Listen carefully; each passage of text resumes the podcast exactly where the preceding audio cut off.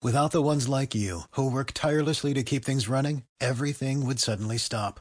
Hospitals, factories, schools, and power plants, they all depend on you. No matter the weather, emergency, or time of day, you're the ones who get it done. At Granger, we're here for you with professional grade industrial supplies. Count on real time product availability and fast delivery. Call clickgranger.com or just stop by. Granger for the ones who get it done. Nos da mucho gusto estar con ustedes. Eh, esta reunión que acabamos de terminar se celebra por lo general, se lleva a cabo en la Ciudad de México todos los días, de lunes a viernes, de seis a siete de la mañana, y se ha decidido también hacer esta reunión en estados de la República y ahora se hizo la reunión de evaluación de seguridad en Quintana Roo, aquí en Islas Mujeres, en este municipio de Quintana Roo.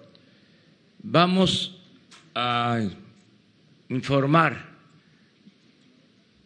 a ustedes sobre la situación de seguridad. Es buena la información. En el caso de Quintana Roo se ha hecho un esfuerzo.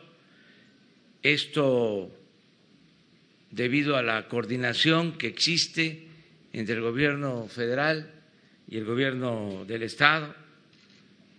El gobernador dio un informe que está respaldado por datos que tiene tanto la Secretaría de Defensa como la Secretaría de Marina, en el sentido que en los últimos eh, meses ha ido disminuyendo la violencia, sobre todo el número de homicidios cometidos en Quintana Roo. Lo puedo sintetizar diciendo que había un promedio de dos homicidios diarios en Quintana Roo y se ha logrado algo muy importante, reducir el número de homicidios a un promedio de uno diario. Esto es bastante alentador. Eh, nosotros hacemos un reconocimiento al trabajo que están llevando a cabo las autoridades locales encabezadas por el gobernador Carlos Joaquín. Es eh, muy importante esta labor porque lo que más demanda la población es seguridad, es la principal demanda, la principal preocupación de los ciudadanos en Quintana Roo y en todo el país. También vamos a informar sobre lo que se está haciendo de manera coordinada para enfrentar el problema del sargazo. Hay un plan que se viene trabajando, que se viene aplicando de manera conjunta gobierno federal y gobierno del Estado. Y también, como todos los lunes, vamos a dar a conocer el quién es quién en los precios de las gasolinas y del gas. Nos va a informar Ricardo Sheffield, que es el Procurador Federal del Consumidor. Estos son los temas básicos a tratar el día de hoy. Eh, terminando las exposiciones, abrimos la sesión de preguntas y respuestas. Eso es básicamente, de modo que si les parece, le damos la palabra a Ricardo para que empecemos con el quién es quién en los precios de gasolinas y de gas. Muchas gracias, señor presidente. Muy buenos días a todas y a todos. En el quién es quién de los precios de la gasolina, tenemos el precio de la gasolina regular. Eh, en esta semana encontramos el precio más alto de gasolina regular a 22 pesos 69 centavos en eh, Lubiano, Estado de México, y el más económico a 17.44 en Centro Tabasco, servicio Monteros. Si nos vamos a la gasolina premium, tenemos eh, en Costa Cálida, en Ajome, Sinaloa, a 23 pesos con 16 centavos por litro, la gasolina eh, premium, y el más económico en Costco Gas, en Centro Tabasco, a 19.18 por litro, que este, este, distribuidor, aunque no es su giro principal, ha presentado precios muy bajos en todo el país, en regular y en eh, premium por no vende diésel. Y tenemos el precio más alto en diésel en Hermosillo, Sonora, a 22 pesos con 5 centavos por litro, en corporativo en Hervisión, y el más eh, económico en servicio Cunduacán, en Cunduacán, Tabasco, a 18.99 el litro de diésel. Eh, tenemos ya por marcas las tres más altas, son Chevron, Arco y Redco, y las tres más económicas en esta semana que cerró, Golf, Orsan y Lagas. En verificaciones tenemos varias cosas que informar. Señor presidente, las 125 verificaciones que, realizamos a gasolineras eh, por el sorteo electrónico, cuatro no permitieron ser verificadas, no permitió una gasolinera en Celaya, Estación Morelos en Celaya, Guanajuato, Rockies en Sonora, Hermosillo, Servicio Periférico Ecológico en Puebla, Puebla y Estación de Servicio Río Azón en Cajeme, Sonora, que no permitieron realizar la verificación y que es la tercera semana que estamos acumulando para un verificativo especial. Y encontramos tres gasolineras muy mal portadas en esta semana, más bien diría yo que cometiendo delitos, Servicio Fresnos, SA, en Chalco, Estado de México, encontramos que en sus bombas no había bitácora de calibración, o sea que la computadora no estaba registrando ni los litros que despachaba. Esto implica que el control de venta de litros estaba por fuera de las, de las bombas. No pudimos encontrar el transmisor, pero al no haber eh, registro de calibración en la bitácora de eventos, se cerraron todas las bombas de esta, de esta gasolinera, porque evidentemente estaba robando a los consumidores. También encontramos un rastrillo en, en una gasolinera pequeña a nombre de Carlos Cesarín Ortega Trujillo. Aquí se ven las fotografías del tipo de rastrillo que encontramos en Acala, Chiapas fueron tres bombas inmovilizadas, en las tres se encontró este dispositivo que ya hemos platicado cómo funciona para controlar a distancia y rasurar los, litros. Y encontramos a la gasolinera que más eh, se ha registrado que robe en todo el país, eh, de José Carlos, José Óscar Cervantes López, en Acajete, Puebla, estaba dando de menos 6 litros, 670 mililitros por cada 20 litros. Estaba robando a los consumidores más del 30% del combustible. Un, caso verdaderamente escandaloso y fueron parte de los resultados de la verificación. Esperamos que con estos resultados vayan metiéndose en cintura las gasolineras del país y respetando a los consumidores y respetando las normas y las leyes en nuestro país. Eh, en gas LP, el precio más alto lo encontramos en gas Menguc, en Lázaro Cárdenas, Michoacán. Esto es para tanques estacionarios a 11 pesos 37 centavos por litro. El más económico en Santiago, Mihuatán, Puebla, a 7.41 por litro para tanques estacionarios. Y en cilindros que es el, que más se consume, en Lázaro Cárdenas a 21 pesos, a 21 pesos con 10 centavos, en Lázaro Cárdenas, con 6 centavos en Lázaro Cárdenas, Michoacán, y en Saín Alto, Zacatecas, a 14 pesos con 59 centavos por kilo. Y en la verificación de gas LP en esta semana, que ya fue nuestro operativo ordinario, eh, todas las estaciones de gas se permitieron eh, realizar la verificación, o sea, no tenemos ninguna oposición en gas LP, todas las básculas se encontraron eh, que estaban calibradas, se detuvo un vehículo de distribución, un autotanque de dos autotanques de distribución y de 1224 cilindros que revisamos, 322 tenían irregularidades, 219 cilindros fueron inmovilizados porque no tenían condiciones para continuar en el mercado por seguridad de los consumidores. Muchas gracias. Bueno, pues si les parece, eh, le pedimos al almirante Rafael Ojeda Durán, secretario de Marina, que nos exponga sobre la acción que se está llevando a cabo para enfrentar el, asunto del sargazo. Con permiso, señor presidente. Muy buenos días. Vamos a partir de que lo debemos de tomar así. El sargazo no es un problema, el sargazo es una situación que se está dando en muchos países y que lo estamos afrontando. Por primera vez se está afrontando como un problema de Estado. Lo estamos resolviendo juntándonos con el gobierno federal, el gobierno estatal, los gobiernos municipales, la iniciativa privada y eh, ciertos grupos de investigación como el CONACID y la universidad.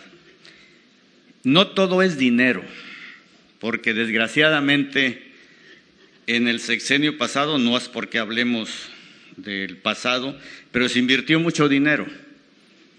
Todo era contratos, todo era componendas y que ustedes lo vivieron y saben que no se resolvió el problema. ¿Qué vamos a hacer hoy? El día de hoy vamos a tener una nueva reunión con los eh, presidentes municipales, a los que gusten ir, los invitamos, va a ser en el Vidanta, ¿no? Va a estar el señor gobernador y lo que vamos a tratar ahí es casi lo que vamos, les estoy mencionando el día de hoy. Eh, vamos a ponernos de acuerdo con los municipios. La costa de, que está afectada entre comillas, por el sargazo, porque no es ni todos los días ni todas las playas. Son alrededor de 995 kilómetros.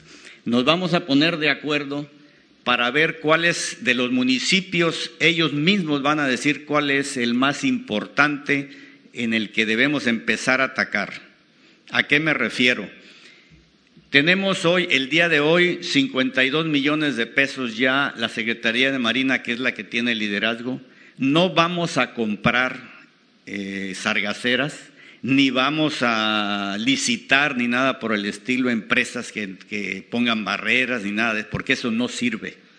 Vamos a construir la Secretaría de Marina bajo, tenemos astilleros, tenemos ingenieros navales, vamos a diseñar, que ya lo tenemos, un diseño de una sargacera muy parecida a las que están en el comercio.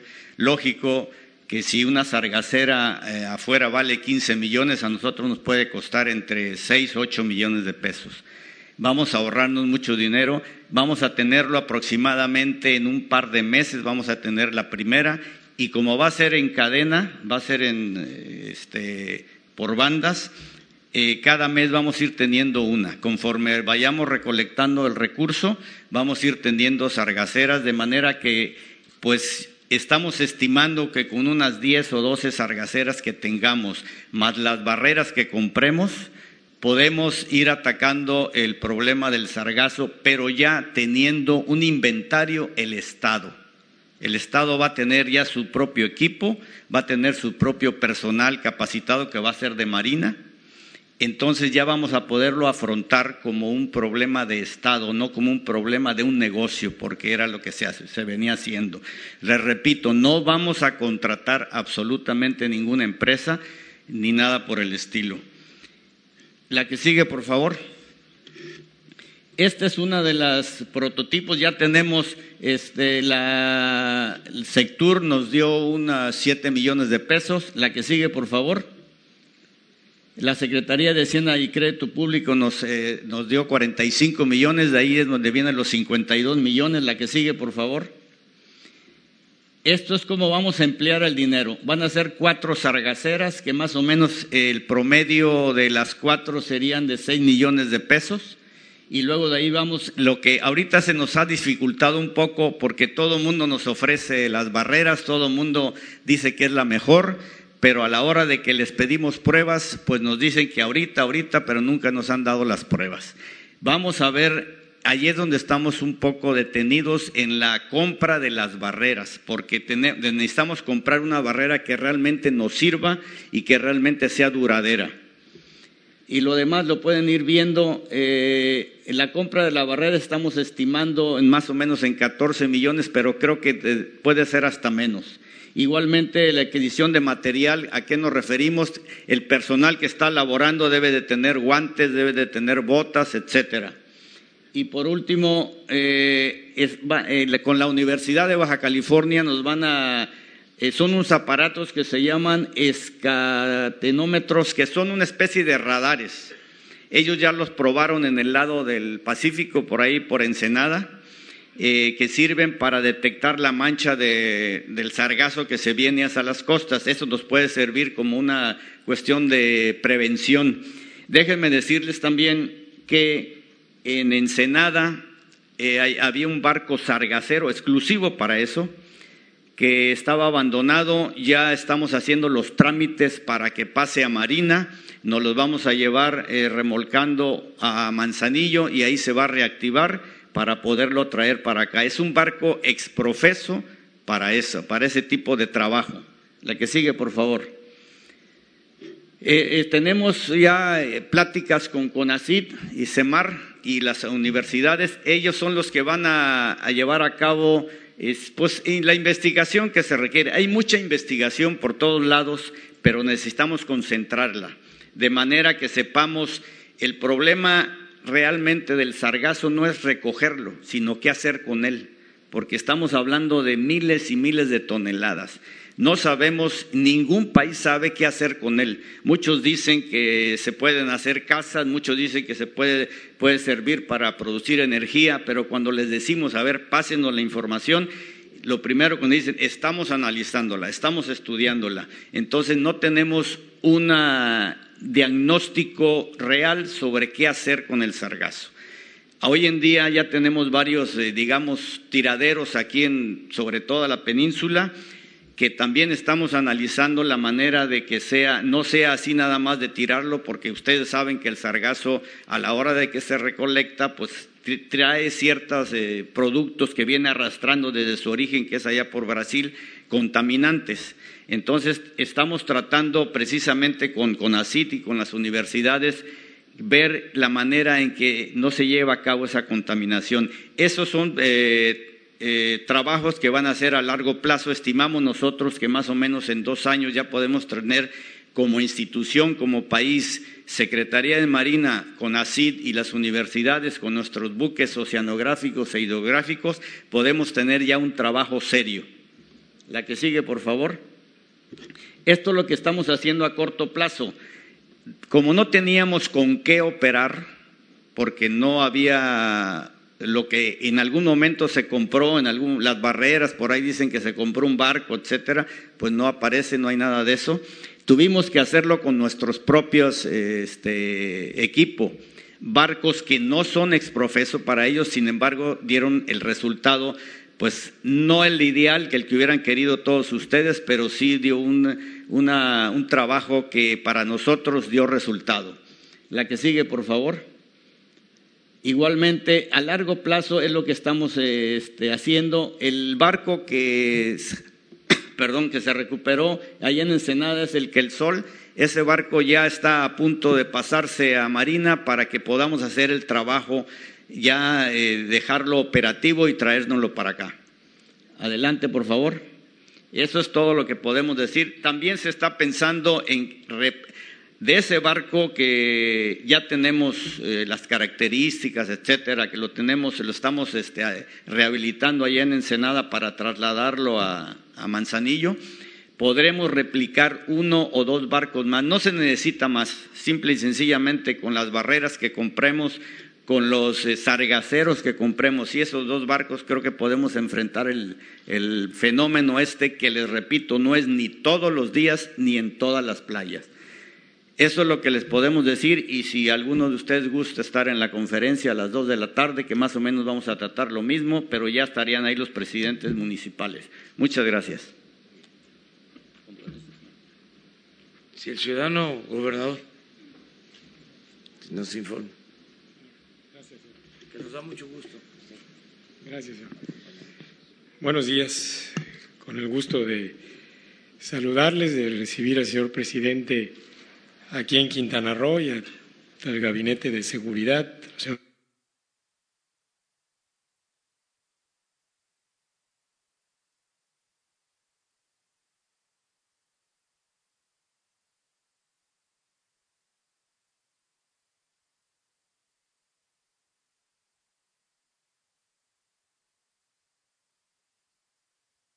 Y eh, hoy también esta reunión de seguridad donde tuvimos la oportunidad de hacer un planteamiento de toda la estrategia que en este nivel tenemos.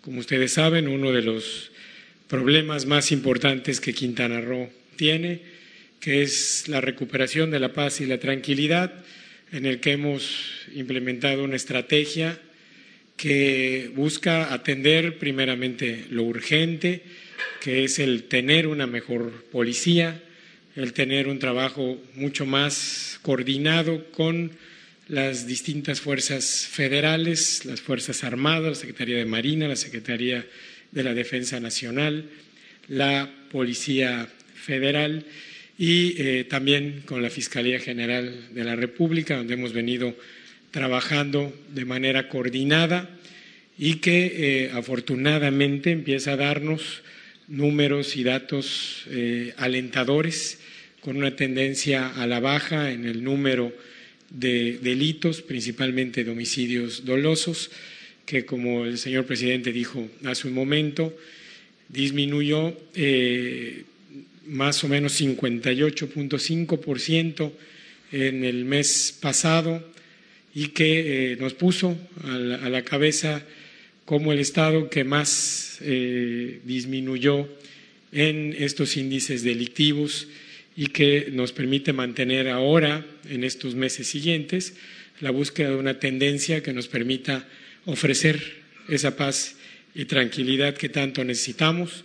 Eh, hemos hecho también un planteamiento al señor presidente y al gabinete de seguridad de cada uno de los asuntos que consideramos que son importantes dentro de toda esta estrategia que va desde la fase de prevención, la parte de mejora en la tecnología en la que nos estamos basando en mucho para la vigilancia de nuestras ciudades y eh, llegar, por supuesto, hasta la parte de la readaptación social, donde también es muy importante trabajar porque hemos, ahí tenemos todavía un, un problema importante que, como ustedes bien conocen, necesitamos instalaciones, necesitamos ahí todavía un trabajo mucho más importante para lograr ese círculo que eh, nos permita tener un control sobre el tema de seguridad.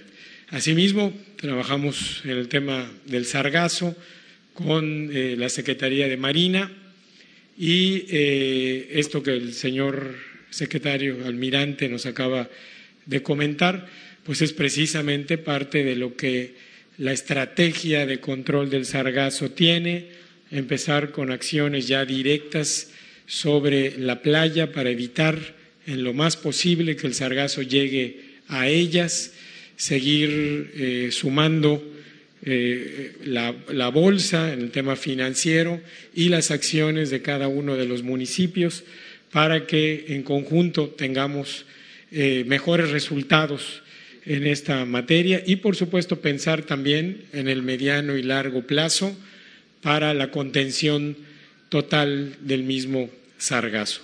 Y eh, también durante las reuniones del día de ayer, durante los eventos del día de ayer, tuve la oportunidad de plantearle al señor presidente algunos de los problemas de mayor importancia que Quintana Roo tiene, como son eh, en mucho la recuperación de playas, como lo es el tema de la energía para eh, el Estado, como lo es todo el tema de desarrollo social y de orden en el crecimiento que el Estado tiene que tener por ese acelerado número de habitantes que tenemos, el crecimiento demográfico que el Estado tiene.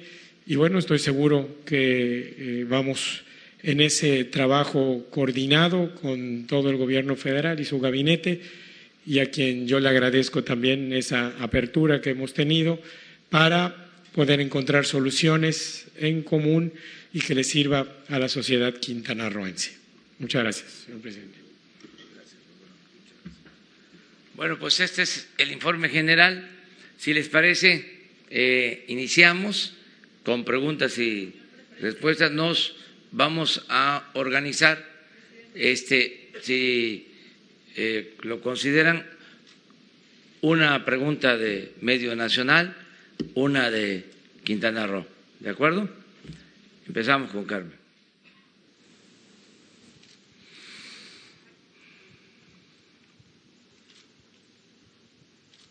Gracias, presidente. Buenos días. Eh, en este tema del sargazo, yo quisiera hacerle una pregunta a usted y una al señor gobernador.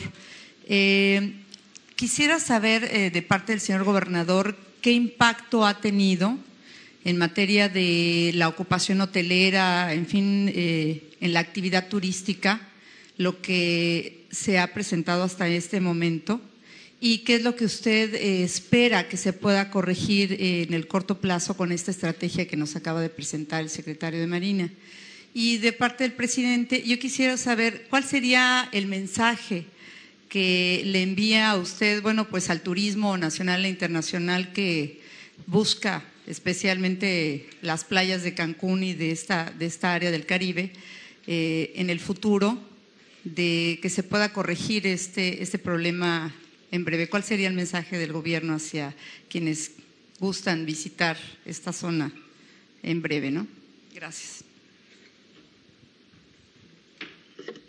Sí, eh, en materia directa en cuanto a ocupación hotelera, no hemos tenido una afectación. La ha habido en los servicios que se dan en la playa, principalmente los eh, tours, los clubes de playa, los restaurantes a los lados de la playa, que son quienes realmente han resentido esta situación eh, de la misma.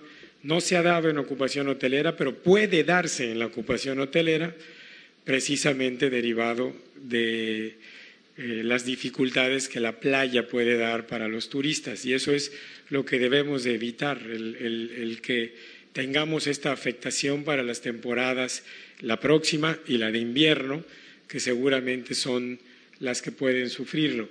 Me parece que es muy importante empezar con acciones ya directas de desvío, de recoja eh, mucho más, eh, eh, de forma mucho más eficiente, que nos permita mostrar y demostrar, que también como el almirante lo comentó, que no todos los días ni en todas las playas tenemos el, problema, pero que además se está atendiendo y evitando que llegue a la playa y que genere un problema de tipo turístico. Me parece que con las acciones que el secretario de Marina acaba de comentar, podemos precisamente hacer eso y será muy importante salir con un esquema promocional que nos permita mostrarlo eh, y eh, darlo a conocer principalmente hacia el mercado nacional, que tal vez sea el que más afectación podría tener. Bueno, yo este, le diría a todos los mexicanos y extranjeros que visiten Quintana Roo, que es el paraíso. Es un Edén Quintana Roo. Es uno de los estados más bellos del país y sin duda es uno de los sitios turísticos más importantes del mundo. Y lo del sargazo es un asunto menor. Lo voy a ejemplificar. Miren, en la Ciudad de México se recogen diariamente 13 mil toneladas de basura. Y el sargazo significa recoger 340 mil eh, toneladas. Estamos hablando del 3% de la basura que se recoge en la Ciudad de México. Y el servicio de recolección de basura de la Ciudad de México es de lo más eficiente que hay.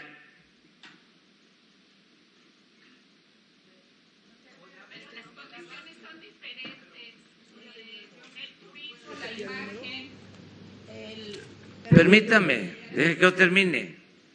Estamos hablando del 3%, 341 kilos de sargazo, 13 mil toneladas. Sí.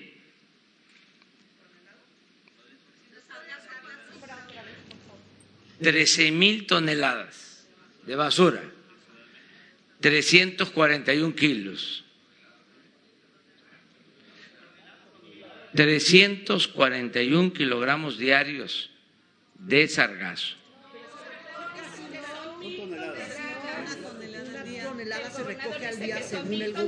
¿Cuántas?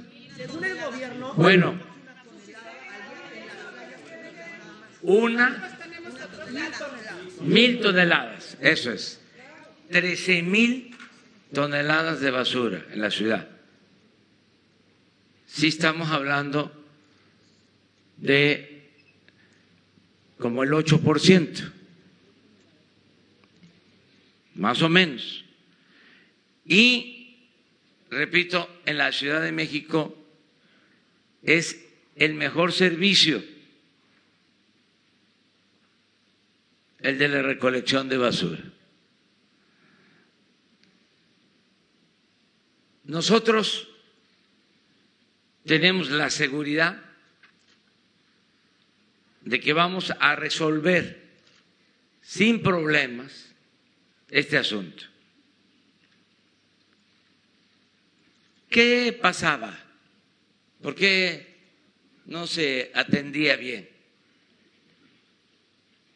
Porque se preocupaban pero no se ocupaban.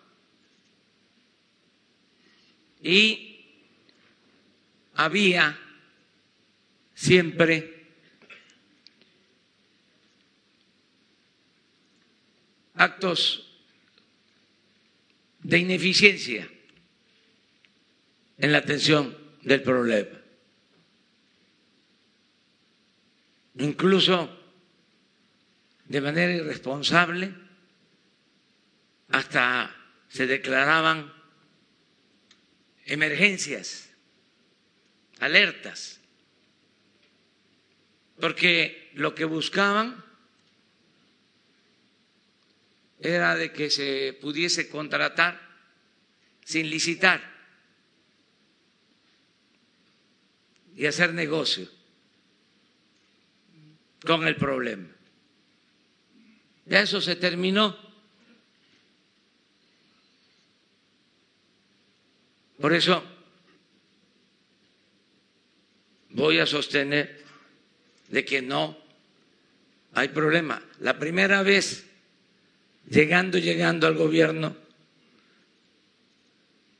que me presentaron un plan para declarar emergencia, dije no. Y desde luego un plan acompañado ya de un presupuesto millonario. ¿Qué hicimos? Reunimos al gabinete y le pedí al almirante Ojeda, pues es la Secretaría de Marina, tienen toda la experiencia, todo el conocimiento, y nos presentó un proyecto. Y estamos haciendo el compromiso de que se va a atender el problema. Claro, eh, este problema heredado, como otros, se han magnificado para cuestionar al nuevo gobierno. Pero no hay este motivo para eh, preocupación. Este es un centro turístico, una zona turística excepcional. Miren, cuando uno va al extranjero, los que viajamos mucho,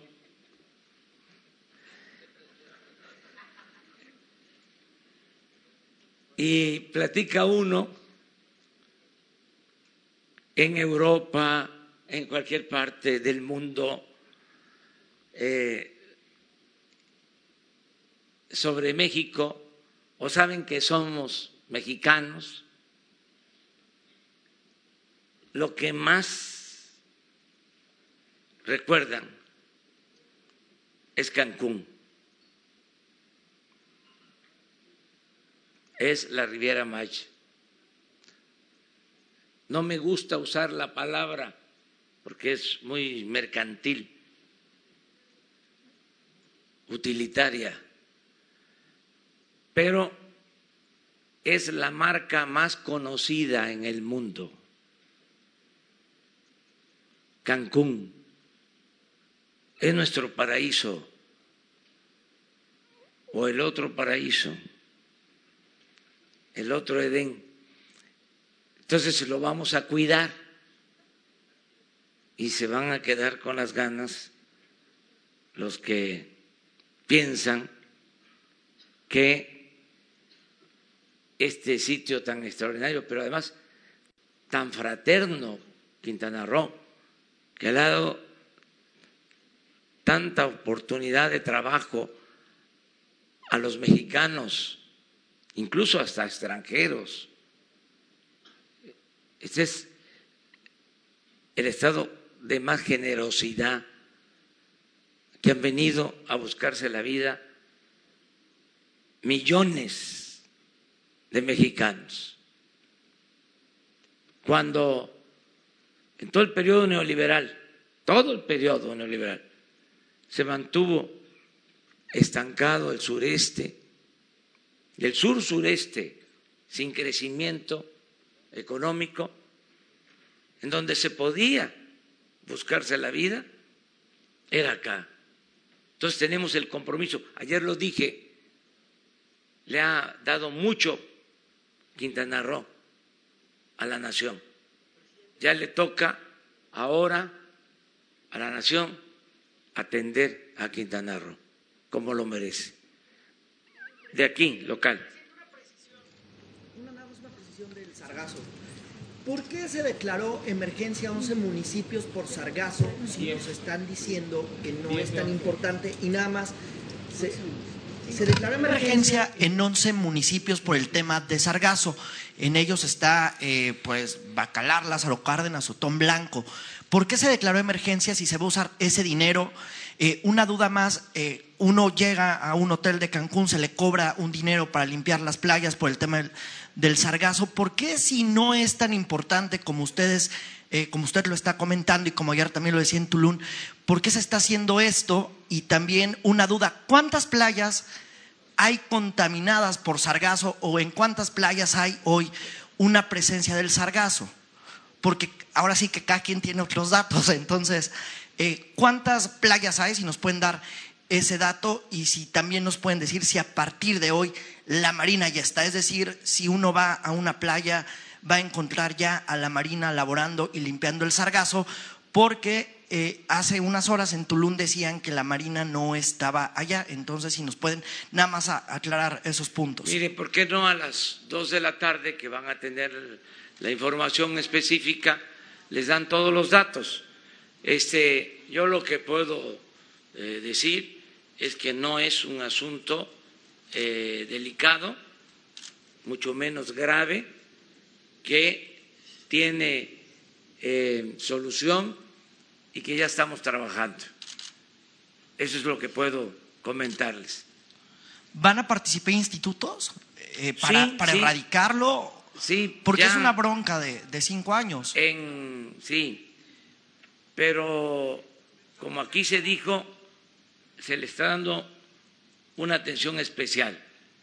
El Estado mexicano está eh, atendiendo este asunto con la Secretaría de Marina. Eh, ¿Por qué las alarmas o de las declaraciones de emergencia? Porque es pues una forma en que se atendía el asunto y nosotros pues somos respetuosos de lo que hacen las autoridades locales, pero en la concepción del gobierno federal, nosotros consideramos que es un asunto que se va a atender, se va a resolver. No nos eh, inquieta, no nos preocupa, sí nos ocupa, pero no es un asunto que se deba de magnificar. No, todo lo que se necesite. O sea, el Estado no es un asunto de cuánto se va a invertir, es una decisión del el Estado mexicano de ayudar para atender este asunto con todos los recursos que se requieran. Así y eso es faltar a la verdad de lo que se está viviendo en Quintana Roo. Aquí estoy yo y sabe que es una situación realmente tremenda. El gobierno del estado incluso se encarga a través de sus medios de, comunicación un día a culpar a su gobierno de negligencia por la tardía, la mala eh, forma en cómo está atendiendo el tema del sargazo. Al día siguiente vemos portadas de usted y del gobernador casi de cachetito. Entonces la cosa es que en medio, en medio de todo eso, la, industria hotelera está sufriendo grandemente por el tema del sargazo y no se ha transparentado absolutamente nada de los dineros desde el año pasado, en donde se habló de muchos millones de pesos invertidos para atender esta problemática que está costando hoy a Quintana Roo. Otra cosa más también en ese exceso de optimismo, presidente, es que su CISEN o quienes le están informando le están informando mal. Nosotros que somos reporteros de aquí y que cubrimos diariamente la nota roja, tenemos más de dos, a veces alcanzamos hasta pico de ejecutados de tres hasta cuatro, con heridos de siete a siete personas. Es una situación lamentable. El feminicidio está a todo lo que da en Quintana Roo. No hay investigación. Hay tres reporteros asesinados. Hay dos reporteros que están huyendo. Es decir, es una situación lacerante. La industria restaurantera está realmente castigada. No se está reduciendo la vida nocturna en Quintana Roo, en la zona norte. Es decir, hay una situación realmente grave y muchos responsabilizan aquí a su gobierno desde que usted asumió de todo lo que está pasando. Y no vemos, presidente, lo lamento mucho, ya tenemos mucho tiempo conociéndonos, que usted esté manejando tanto optimismo cuando nosotros hoy, perdón, estamos en una situación realmente de eh, emergencia, de emergencia social, presidente, y hay una miseria, hay cada vez más narcotráfico, hay cada vez más armas circulando, hay cada vez más miseria en Quintana Roo, y eso no puede ser posible. Además, una lacerante corrupción y no hay nada de transparencia. Esperamos que usted, como anunció ayer, que va a estar cada tres meses aquí en Quintana Roo, investigue y ya no se siga gastando tanto dinero. Está el auditorio del bienestar allí pudriéndose. Se nos dijo que estaba mal, que se iba a caer el auditorio del bienestar, que costó millones de pesos con Roberto Borge. Ahí está, se dijo que se iban a hacer un estudio con nueve millones de pesos. ¿Sabe cuánto se le da a una televisora de Puebla local? Nueve millones de pesos de convenio cuando el auditorio del bienestar está a punto de caerse. Tenemos el problema de Yumbalán, tenemos la contaminación de la laguna Nichupté, tenemos muchos problemas. Y usted que es el presidente, el principal responsable, en el que se depositó la confianza por parte de los mexicanos y muchos quintanarroenses, esperamos más. No esperamos cifras alegres, no esperamos que nos venga a decir lo que no es, que no corresponde a una realidad. Dígale a su CISEN, dígale a sus autoridades, a sus funcionarios que realmente investiguen lo que está pasando y le hablen con la verdad, porque solo con la verdad se va a poder empezar a dar soluciones a esta situación que estamos viviendo en Quintana Roo y en el sureste en general. Se lo agradezco y espero, por favor, presidente, que usted hable con mayor sinceridad, con base a cifras reales, no maquilladas, no cifras que engañosas que no corresponden en lo absoluto a una realidad que a todos en Quintana Roo nos afecta. Yo no digo mentiras y siempre hablo con la verdad. Y siempre he considerado la honestidad como lo fundamental, es lo que estimo más importante en mi vida. Y no engaño. Tengo tres principios, no mentir, no robar y no traicionar al pueblo. Yo sé que ustedes tienen, ustedes tienen, tienen este, una visión distinta, yo la respeto pero yo voy a defender siempre mis puntos de vista. Además, estoy acostumbrado, estoy acostumbrado a polemizar y eh, a defender mis posturas. En primer lugar, eh, siento, en el caso del sargazo, repito, que no es un problema mayor si ustedes lo consideran así, discrepamos. Yo creo que es un problema que tiene solución, que ya estamos actuando para eso, eh, que estoy seguro de que se va a resolver. Acerca de la inseguridad, en efecto, había problemas yo todos los días tengo la información en el país y eh, no me dejo engañar. Por eso no delego. Por eso todos los días de seis a siete de la mañana recibo el parte de lo que sucede en todo el país acerca del problema grave de la inseguridad, personalmente, todos los días, de todos los estados. Y, en efecto, eh, en meses anteriores, Quintana Roo estaba colocado como un estado con una alta incidencia delictiva, en particular en homicidios como eh, Jalisco, como Guanajuato, como Baja California. Les puedo decir cuáles estados, porque lo veo todo el tiempo. No me entregan una tarjeta o me informan cada semana. Yo atiendo esto todos los días.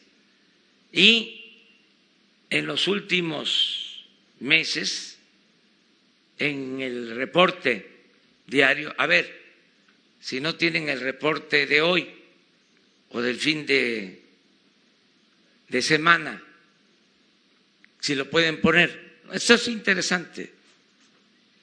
Este, el de Quintana Roo.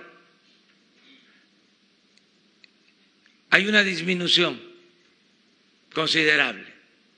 Y estoy hablando de homicidio eh, puede haber cifra negra en otros delitos que no se denuncian, pero homicidio y robo de vehículo son de los delitos que más se denuncian. En el caso del homicidio hay que abrir una carpeta de investigación. Es imposible que eh, sea distinta la realidad a el reporte que tienen las autoridades, porque hay que abrir una carpeta. Entonces, el resultado, en el caso de Quintana Roo, repito, el promedio era hasta hace unos meses dos homicidios diarios. Ahora es un homicidio, poco más de 30 homicidios en el último mes. No miento, nunca voy a engañar al pueblo de México. Eh, quisieran mis adversarios y los que no eh, están todavía eh, acostumbrados a la nueva realidad de que siguiera lo mismo. Y entonces por eso les extraña de que estemos gobernando de la manera como lo estamos haciendo. De modo que no coincido con lo que tú planteas, pero respeto tu punto de vista ejecutados este año entre Playa y Cancún. Por eso estamos dando los datos. Seguridad del gobernador, cinco camionetas blindadas, 25 guardias personales. Pero eso es un asunto muy personal.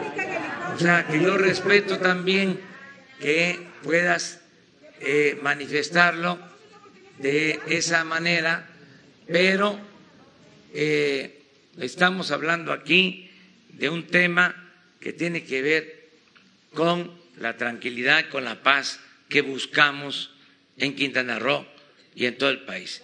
Bueno, vamos a, uno nacional, porque tú, otro local, a ver.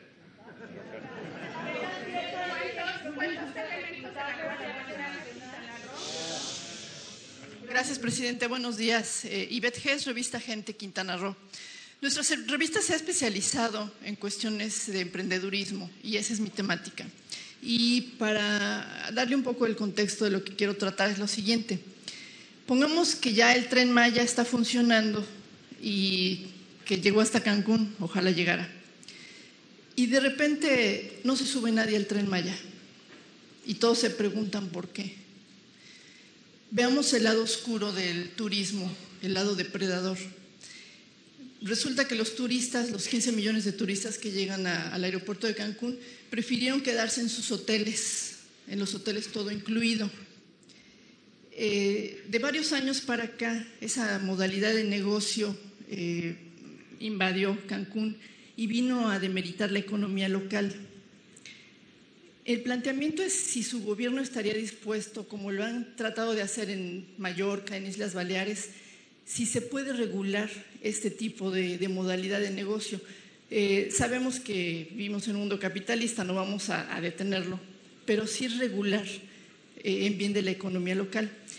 Y dentro de este lado oscuro del turismo también me gustaría tratar eh, las grandes cadenas hoteleras que como que son muy consentidas, han sido consentidas durante muchos gobiernos, en el sentido de manejan el sistema outsourcing en el pago de los trabajadores que les quita la posibilidad de tener prestaciones.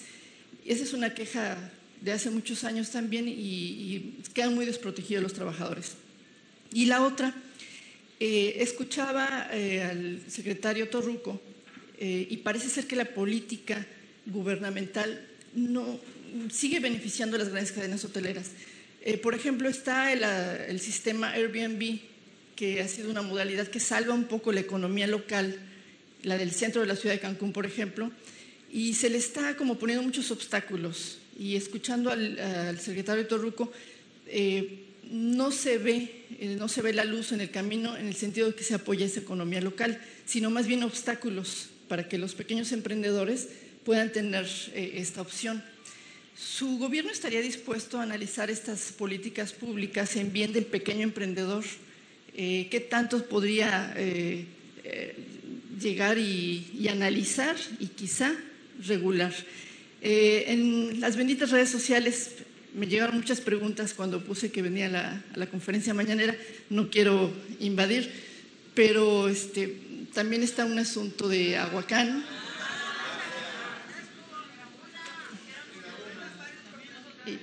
Esperemos, esperemos. Eh, que nuestro anterior gobernador se le dio por concesionar durante muchos años y pues es un derecho humano. Y bueno, hay más, pero... Eh, sí. Miren, estamos eh, en todos los casos analizando lo que más conviene. yo hice un compromiso que voy a cumplir de que no van a aumentar impuestos en términos reales eh, ni van a haber impuestos nuevos y lo mismo no va a haber eh, modificaciones fiscales, regulaciones. Hay ahora un debate sobre el funcionamiento de servicios que se ofrecen por Internet eh, y que no están regulados o no pagan impuestos. Entonces, se está haciendo una revisión de todo ello, pero no lo tenemos contemplado para la primera parte del gobierno. Nosotros consideramos que con el marco legal actual podemos sacar adelante al país. Eh, ya se hicieron los ajustes. Nos importaba mucho, por ejemplo, que fuese delito grave la corrupción, porque los hechos de corrupción no se consideraban delitos graves, más que esto no se da a conocer mucho. O sea, este no es tema de columnas. Desde 1994 se modificó el Código Penal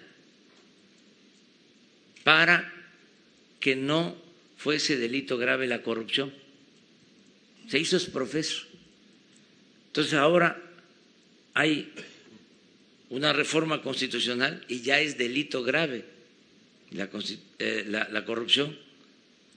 Es decir, ya el que roba no puede salir bajo fianza, como era antes porque durante todo ese tiempo que simularon que iban a combatir la corrupción, a los que caían de la gracia de los potentados, los tenían que acusar de eh, lavado de dinero.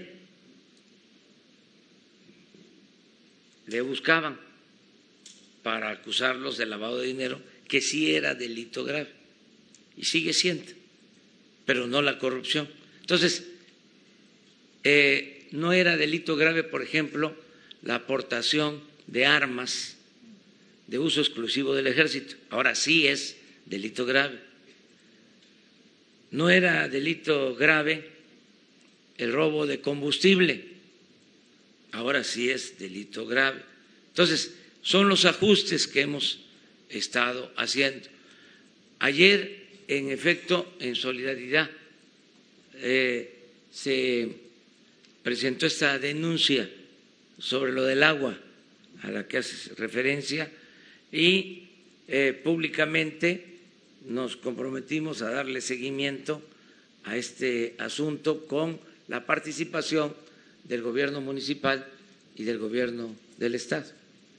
Eh, presidente, pero, pero no me comentó sobre la modalidad todo incluido. ¿Habría la posibilidad de una regulación en beneficio de los pequeños emprendedores locales?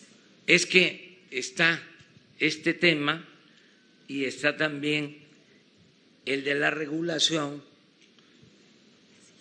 para los que prestan servicio eh, y no están pagando impuestos, los que prestan servicio de otra manera. Entonces, lo que hemos decidido esperar a que se acredite nuestro modelo y luego, si hace falta los ajustes legales, se harían, pero no queremos eh, ahora eh, en lo que corresponde al Ejecutivo. El Legislativo es libre y ellos pueden presentar cualquier iniciativa, es su función principal, pero en lo que corresponde a nosotros no alentar nada que modifique el marco legal eh, prevaleciente.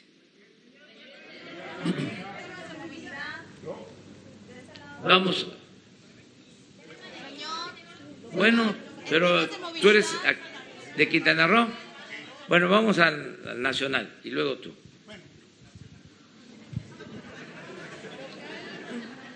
Gracias, presidente. Buenos días. Preguntarle en el tema de la Guardia Nacional, ¿cómo va en el sur del país? No sé si nos pudieran explicar cómo va, si ya se desplegó toda la Guardia Nacional para el tema de los migrantes. Y este fin de semana circuló una fotografía muy dura donde se ve a algunos integrantes del ejército deteniendo a una familia que intenta cruzar al norte. Entonces, eh, no sé si el secretario de la Defensa nos pudiera decir eh, concretamente cuáles serían las tareas que sí va a hacer la Guardia Nacional en este tema de los migrantes y cuáles no, están permitidas. Gracias. Sí, pues eh, si el secretario de la Defensa quiere informar sobre la Guardia Nacional en el apoyo a las tareas de migración. Señor presidente. Bien, en, el área de, la frontera sur, toda la frontera sur, eh, tenemos una eh, operación en donde está implicado la Guardia Nacional, que conformado con Policía Militar, Policía Naval, la Policía Federal y eh, el Instituto Nacional de Migración. estamos haciendo toda una cobertura en, la frontera sur y ahí estamos coadyuvando con el esfuerzo del Instituto Nacional de Migración. Es quien tiene ahorita la, facultad para estar este, haciendo las, eh, pues, el aseguramiento de, personas y los estamos apoyando este, para poder llevar esta actividad. Eh, si lo dejáramos eh, en manos totalmente de la, del Instituto Nacional de Migración, bueno, no sería posible, son efectivos reducidos, entonces por eso les, estamos eh, apoyando en esta actividad. Es una, una estrategia que se, que se genera en las dos fronteras. En, la parte de la frontera sur tenemos en lo que son la frontera con Guatemala y, con Belice aproximadamente 2.000 elementos de la, en funciones de la Guardia Nacional y desde 4.500 eh, de, unidades y un despliegue también hasta el istmo de Tehuantepec eh, para poder hacer eh, esta coadyuvancia con la función principal que tiene el Instituto Nacional de Migración. Nada más para. Gracias. están, también la Guardia Nacional o elementos del Ejército van a impedir que que migrantes crucen la frontera norte, es decir, están deteniendo personas para que no, no crucen? Sí, en el apoyo que estamos dando está la Guardia Nacional y están las unidades normales del ejército. De la Guardia Nacional, que como mencioné está conformada por la Policía Militar, Policía Naval y Policía Federal, están apoyando este, al Instituto Nacional de Migración. Y también las unidades del ejército y de la Marina, que, tenemos el despliegue eh, hasta el Istmo de Tehuantepec, eh, hacemos la misma tarea, apoyándonos en, el transitorio que nos permite eh, trabajar en el ámbito de la seguridad pública y podemos hacer esta coadyuvancia, ¿no? considerando que la migración no es un delito, es una falta administrativa, entonces nada más los, detenemos, los ponemos a disposición de las autoridades para que hagan su este, eh, trámite eh, normal que debe de hacerse o, las autoridades ya determinarán lo que se desarrolle eh, en adelante para estos migrantes. Y es lo mismo en la parte norte del país. También tenemos un despliegue total entre Guardia Nacional y unidades del Ejército de 14 mil, casi 15 mil hombres en la, en la parte norte del país. que los, los detectamos en esa colaboración con el Instituto Nacional de Migración, que son migrantes que tienen un movimiento no regular, que no tienen su documentación en regla y los ponemos a disposición de la autoridad correspondiente.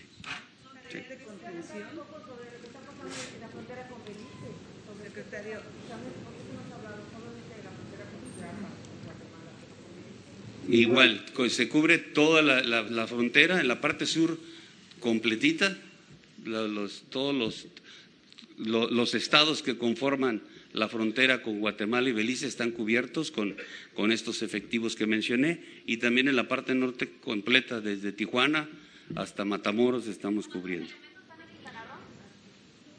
En Quintana Roo están, eh, cubrimos en la parte de Quintana Roo con una base eh, de operaciones que tenemos en la, en la Unión y con dos estaciones eh, navales que están cubriendo la parte del río Hondo. Entonces son, son aproximadamente, perdón.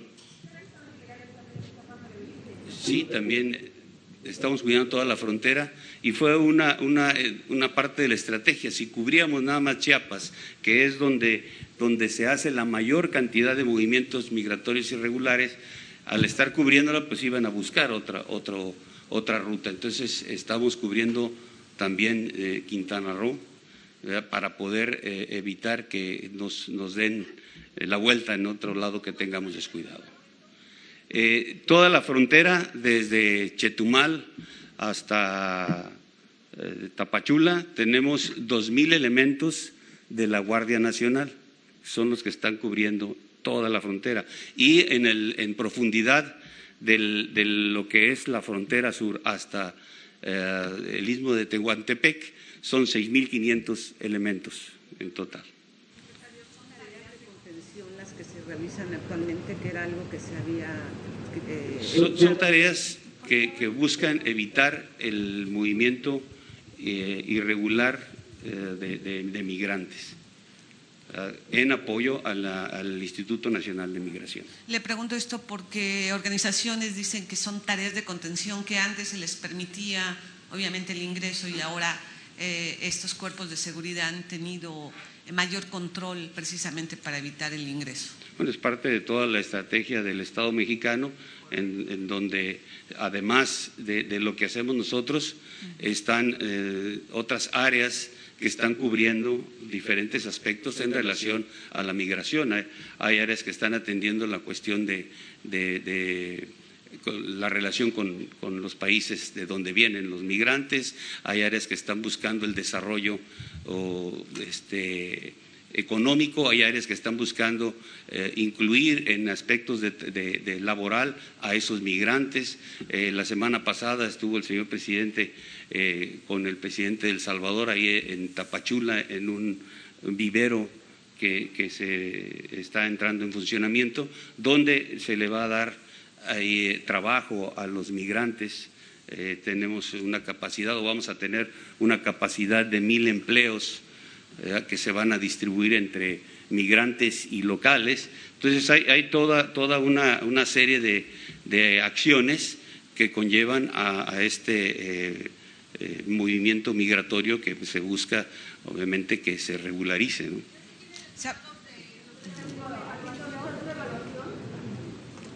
Perdón, no le escuché.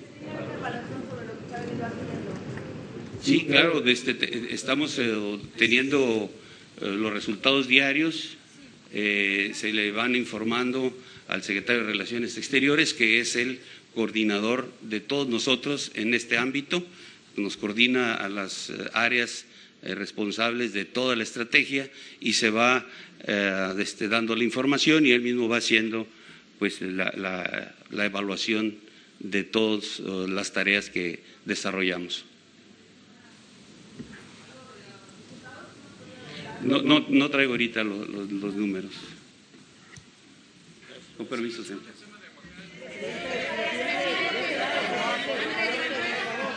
A ver.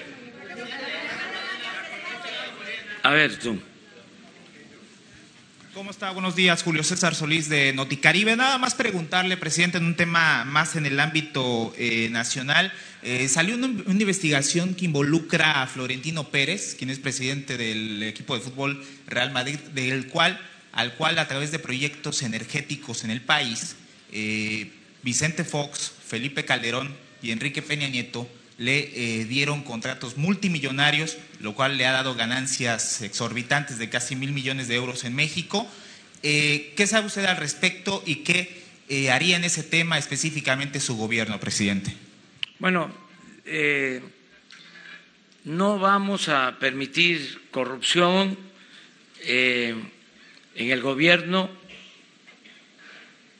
Mire, ese es el distintivo principal del gobierno que represento. Cero corrupción, cero impunidad. Y eso es lo que los tiene muy nerviosos a los que estaban acostumbrados al sistema de corrupción y de impunidades. Nunca había habido tanto cuestionamiento en los medios de información convencionales como ahora al gobierno. Es un fenómeno. ¿Y saben qué? Lo celebro. Lo, sí, para todos. Permíteme, permíteme. Tranquilo. Este.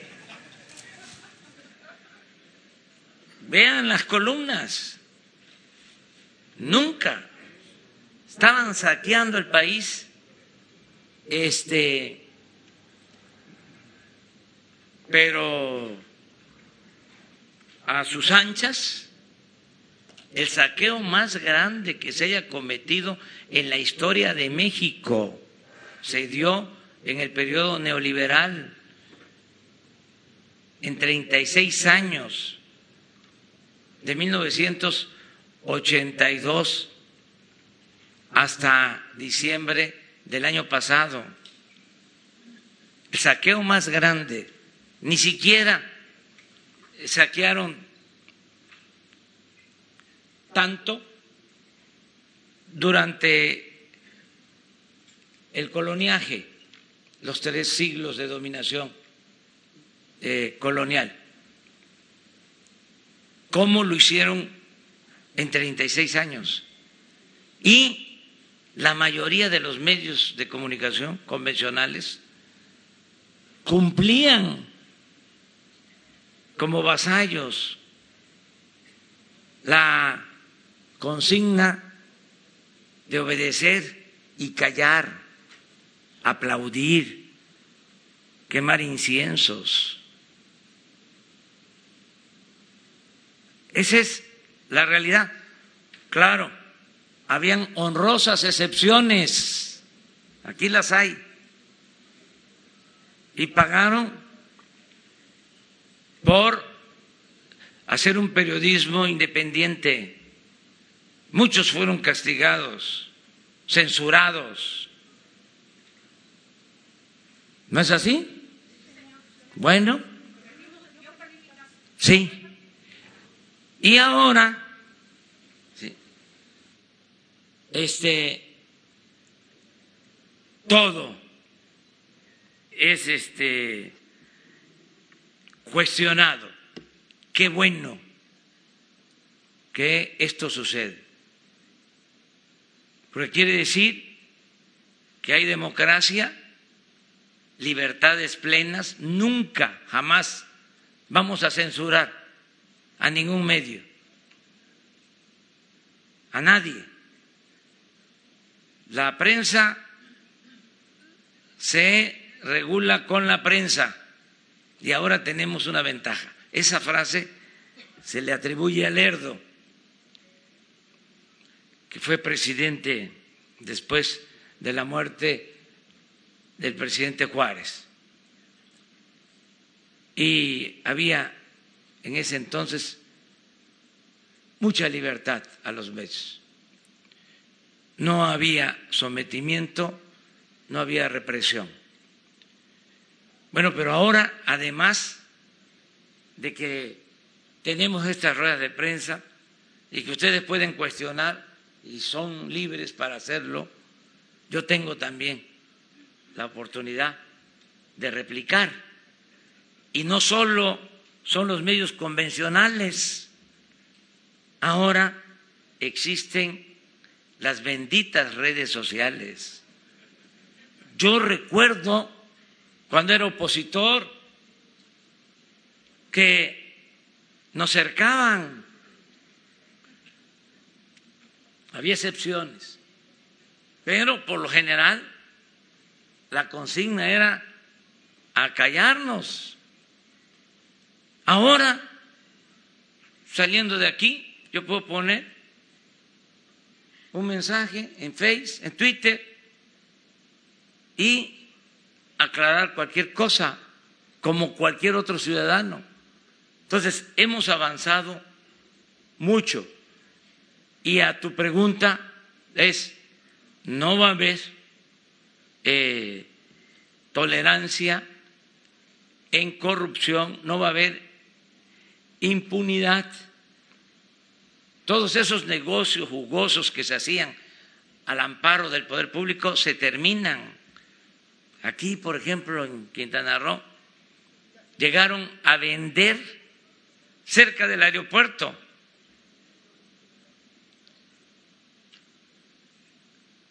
un terreno por influyentismo a siete pesos el metro cuadrado, ni lo que vale un metro cuadrado de alfombra, siete pesos metro cuadrado, cerca del aeropuerto. Ahí les dejo de tarea para que hagan la investigación. Eso se acaba. Dos más. A ver. Señor. Dos más. Bienvenido primero. Bienvenido. Y vino usted a. Ese no es el Edén, es el paraíso. El Edén lo dejamos para Tabasco. Y sí es un paraíso en donde muchos nos venimos a vivir.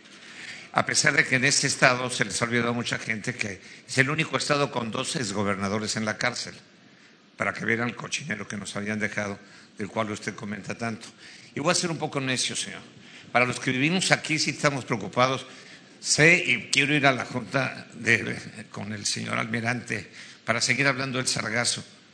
No es un tema que podemos tocar nosotros los que vivimos aquí. Es muy grave lo del sargazo, no es leve lo del sargazo. Sí estamos preocupados, lo vemos constantemente y tememos que algo suceda. En la basura que se recoge en la Ciudad de México no hay ningún problema con la basura. Va y se tira en los lugares indicados y se recoge, como usted dice, de manera adecuada. Aquí el sargazo sí está afectando el mar turquesa, nuestras playas. Sí se están contaminando y tenemos mucho pendiente. Entonces, ya nos están ayudando, qué bueno que entre la Federación, qué bueno que entre la Marina, pero que sea rápido que sea rápido. Nos urge que esto no esté sucediendo y que no se esté contaminando. Perdón que sea incisivo y necio, al cual a usted también le gusta que seamos necios y tercos. Un poco. La compañera, cualquiera.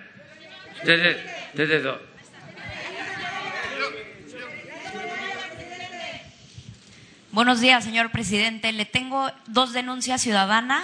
Odalis Gómez, del periódico Quequi, licenciada en Ciencias Políticas y bisnieta de Don Chon Cupón de Frontera Tabasco, que usted conoce perfectamente. La primera denuncia ciudadana es que los cozumeleños no quieren que usted venda la casa presidencial que tienen en la isla de las Golondrinas, que la hizo el presidente Ernesto Cedillo en su gobierno.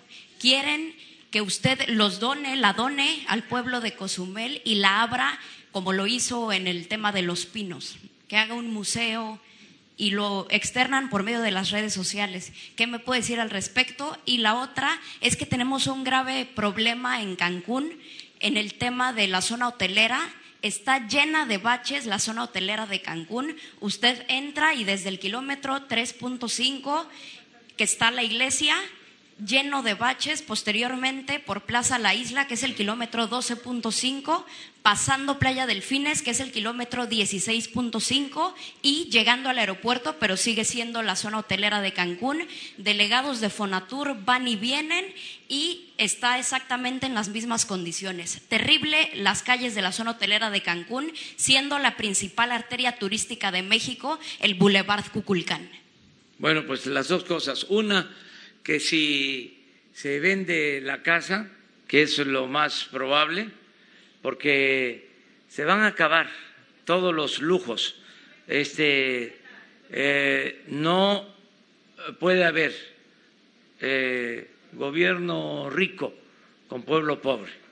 Entonces, vamos a vender eh, todo lo que se usaba para mantener privilegios a los altos funcionarios públicos, la burocracia dorada que este, se daba la gran vida. Todo eso se termina, va a haber austeridad republicana y lo que sí eh, puedo comentar y puedo este, eh, dejar de manifiesto como un compromiso es que eh, lo que se obtenga por la venta de esa casa va a quedar en Quintana Roo.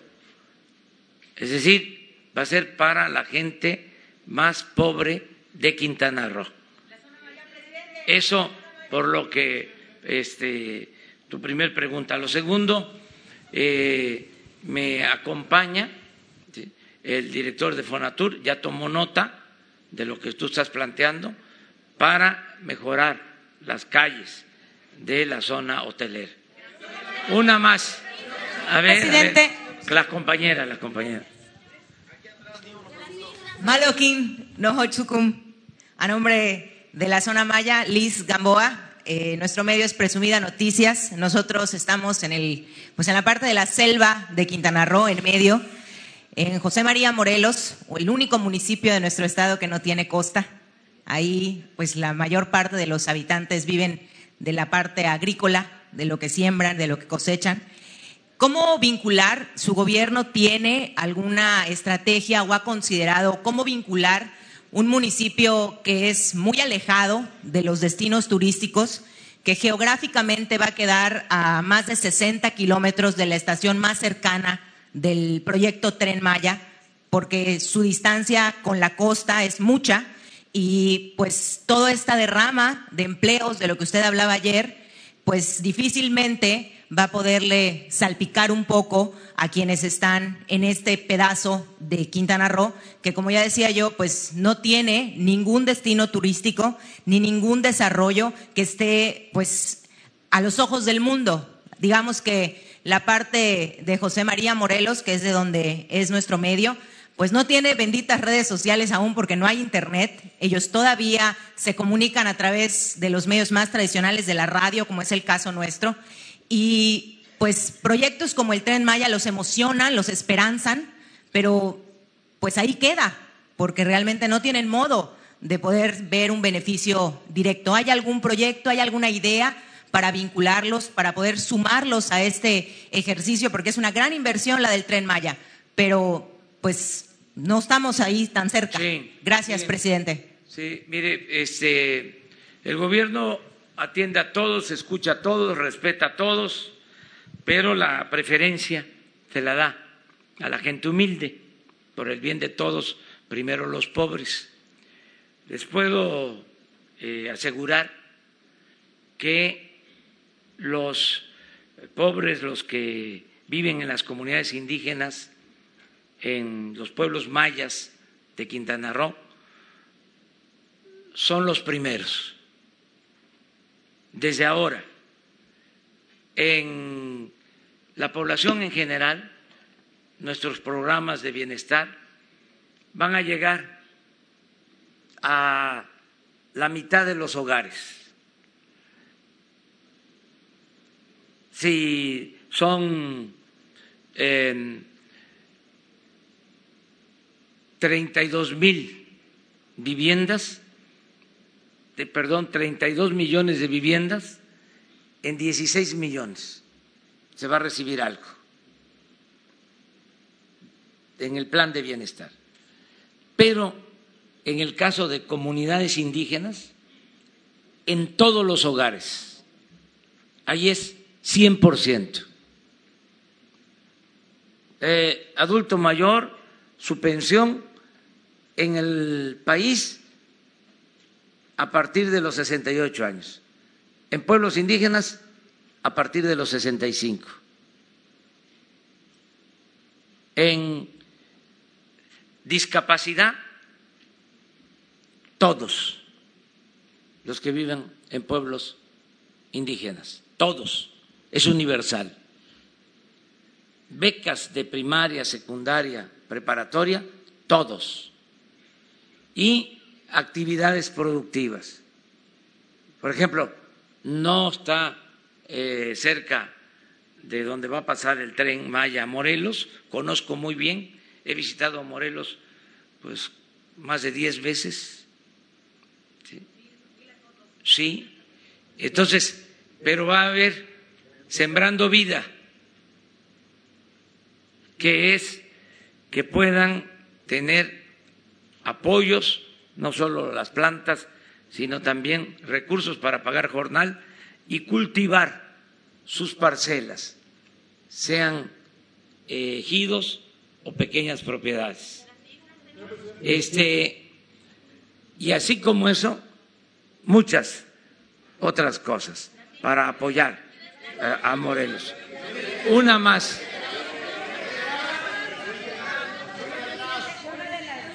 Más. Nos vamos a seguir viendo. Señor ¿eh? presidente, algo. Yo voy a venir cada tres meses. Señor presidente, por favor, acá. A ver. Las islas en particular como Cozumel tienen muchísimos problemas, ya tienen temporadas bajas de hasta siete meses. Todo lo que necesita Cozumel es del orden federal. Por ejemplo, tenemos Silvia Peraza, Canal 12, QRTV Digital. Gracias. Mire, las islas tienen muchos problemas, en particular Cozumel. Eh, todo es del orden federal. Por ejemplo, el cruce de barco es ruta federal, es muy caro. Eh, no solamente para los que viven en Cozumel, sino el turismo que está en la Riviera Maya no cruza porque es muy caro. Eh, por ejemplo, una familia de cuatro personas pagaría mil pesos solamente para ir. Esto quiere decir que el turismo se queda en la Riviera Maya y nosotros tenemos temporadas muy bajas.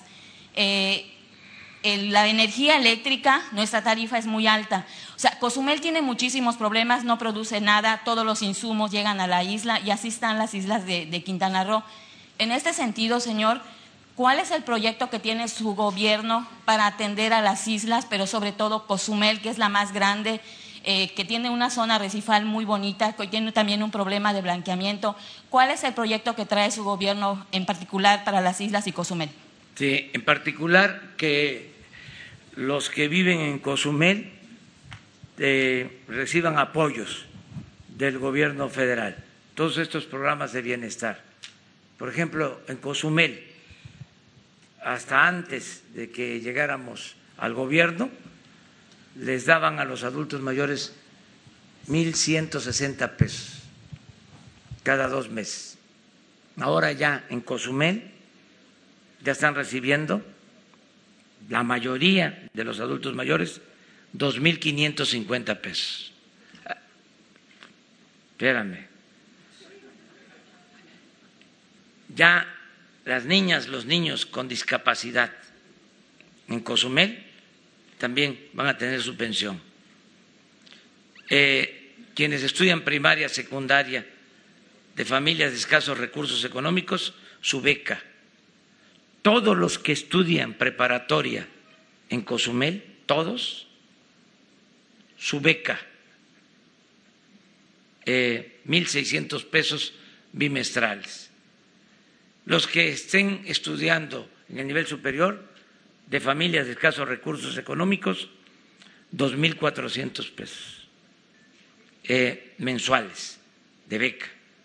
Los jóvenes de Cozumel que no estudian ni tienen empleo, que antes les llamaban de manera despectiva ninis, todos van a ser contratados y van a trabajar de aprendices y van a ganar 3.600 pesos mensuales mientras se capacitan para el trabajo. Todo eso ya se está aplicando en Cozumel, la mayoría de estos programas. ¿Qué otras cosas? El compromiso de que no va a aumentar el precio de los combustibles en términos reales, gasolina, gas,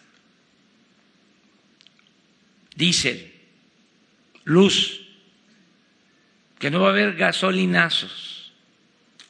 El compromiso que no van a aumentar los impuestos en términos reales.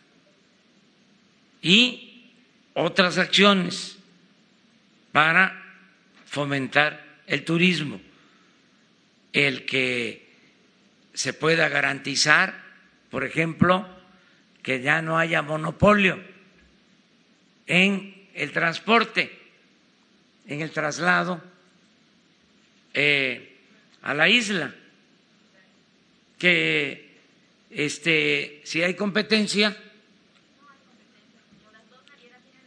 por eso, pero ¿qué tal si se logra que haya una auténtica competencia para que este, eh, de esta manera baje el precio del pasaje?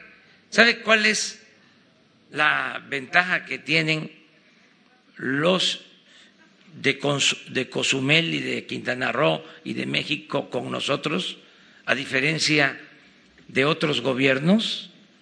Es que nosotros no tenemos compromisos con grupos de intereses creados. Somos libres. Nuestro único amo es el pueblo de México. Y todo lo que se pueda hacer en beneficio del pueblo se va a llevar a la práctica. No se va a afectar en nada al pueblo. Él, ha aprobado que las dos navieras hagan el monopolio. Ah, pero ya va a cambiar, ya está cambiando, ya no es lo mismo. Nada más, este, vamos eh, poco a poco, despacio, porque llevamos prisa, llevamos mucha prisa. ¿Saben cuándo quiero dejar ya establecidas las bases para la transformación de México? ¿En cuánto tiempo? Este año, diciembre. Sí, ya se terminó arriba. ¿Cómo no? El presidente no es corrupto. ¿Ah? ¿Quién? ¿Sí? Cancún, le agradezco mucho. Mi nombre es Osvaldo An, de Sofima Periodismo. Señor presidente, lo voy para no salirme del contexto. Usted está haciendo, eh, combatiendo la corrupción y se notan los resultados, se nota, y se nota el cambio. Mas, sin embargo, hay lugares como Cancún donde las mafias del poder de siempre mantienen sus beneficios, tráfico de influencias. Por ejemplo, no se entiende cómo el, actual gobierno municipal mantiene la concesión de recolección de basura, como usted lo habló, en la Ciudad de México tienen un buen servicio de recolección de basura, mas sin embargo aquí en Cancún no. Como es el caso de lo que es la, la compañía Empresa de Inteligencia México de Carlos Canaval, que fue presidente municipal y quizás el más corrupto de Cancún. En este caso también percibe un, una publicidad de un millón de pesos en municipio de Benito Juárez. ¿Qué le podría usted sugerir a la presidente Mara Lezama, que es una persona honesta y trabajadora, con relación a este tema? Que se acabe la corrupción en México. ¿Y saben qué? Con todo respeto, que ya no se cultive tanto chayote. Muchas gracias. Adiós, adiós.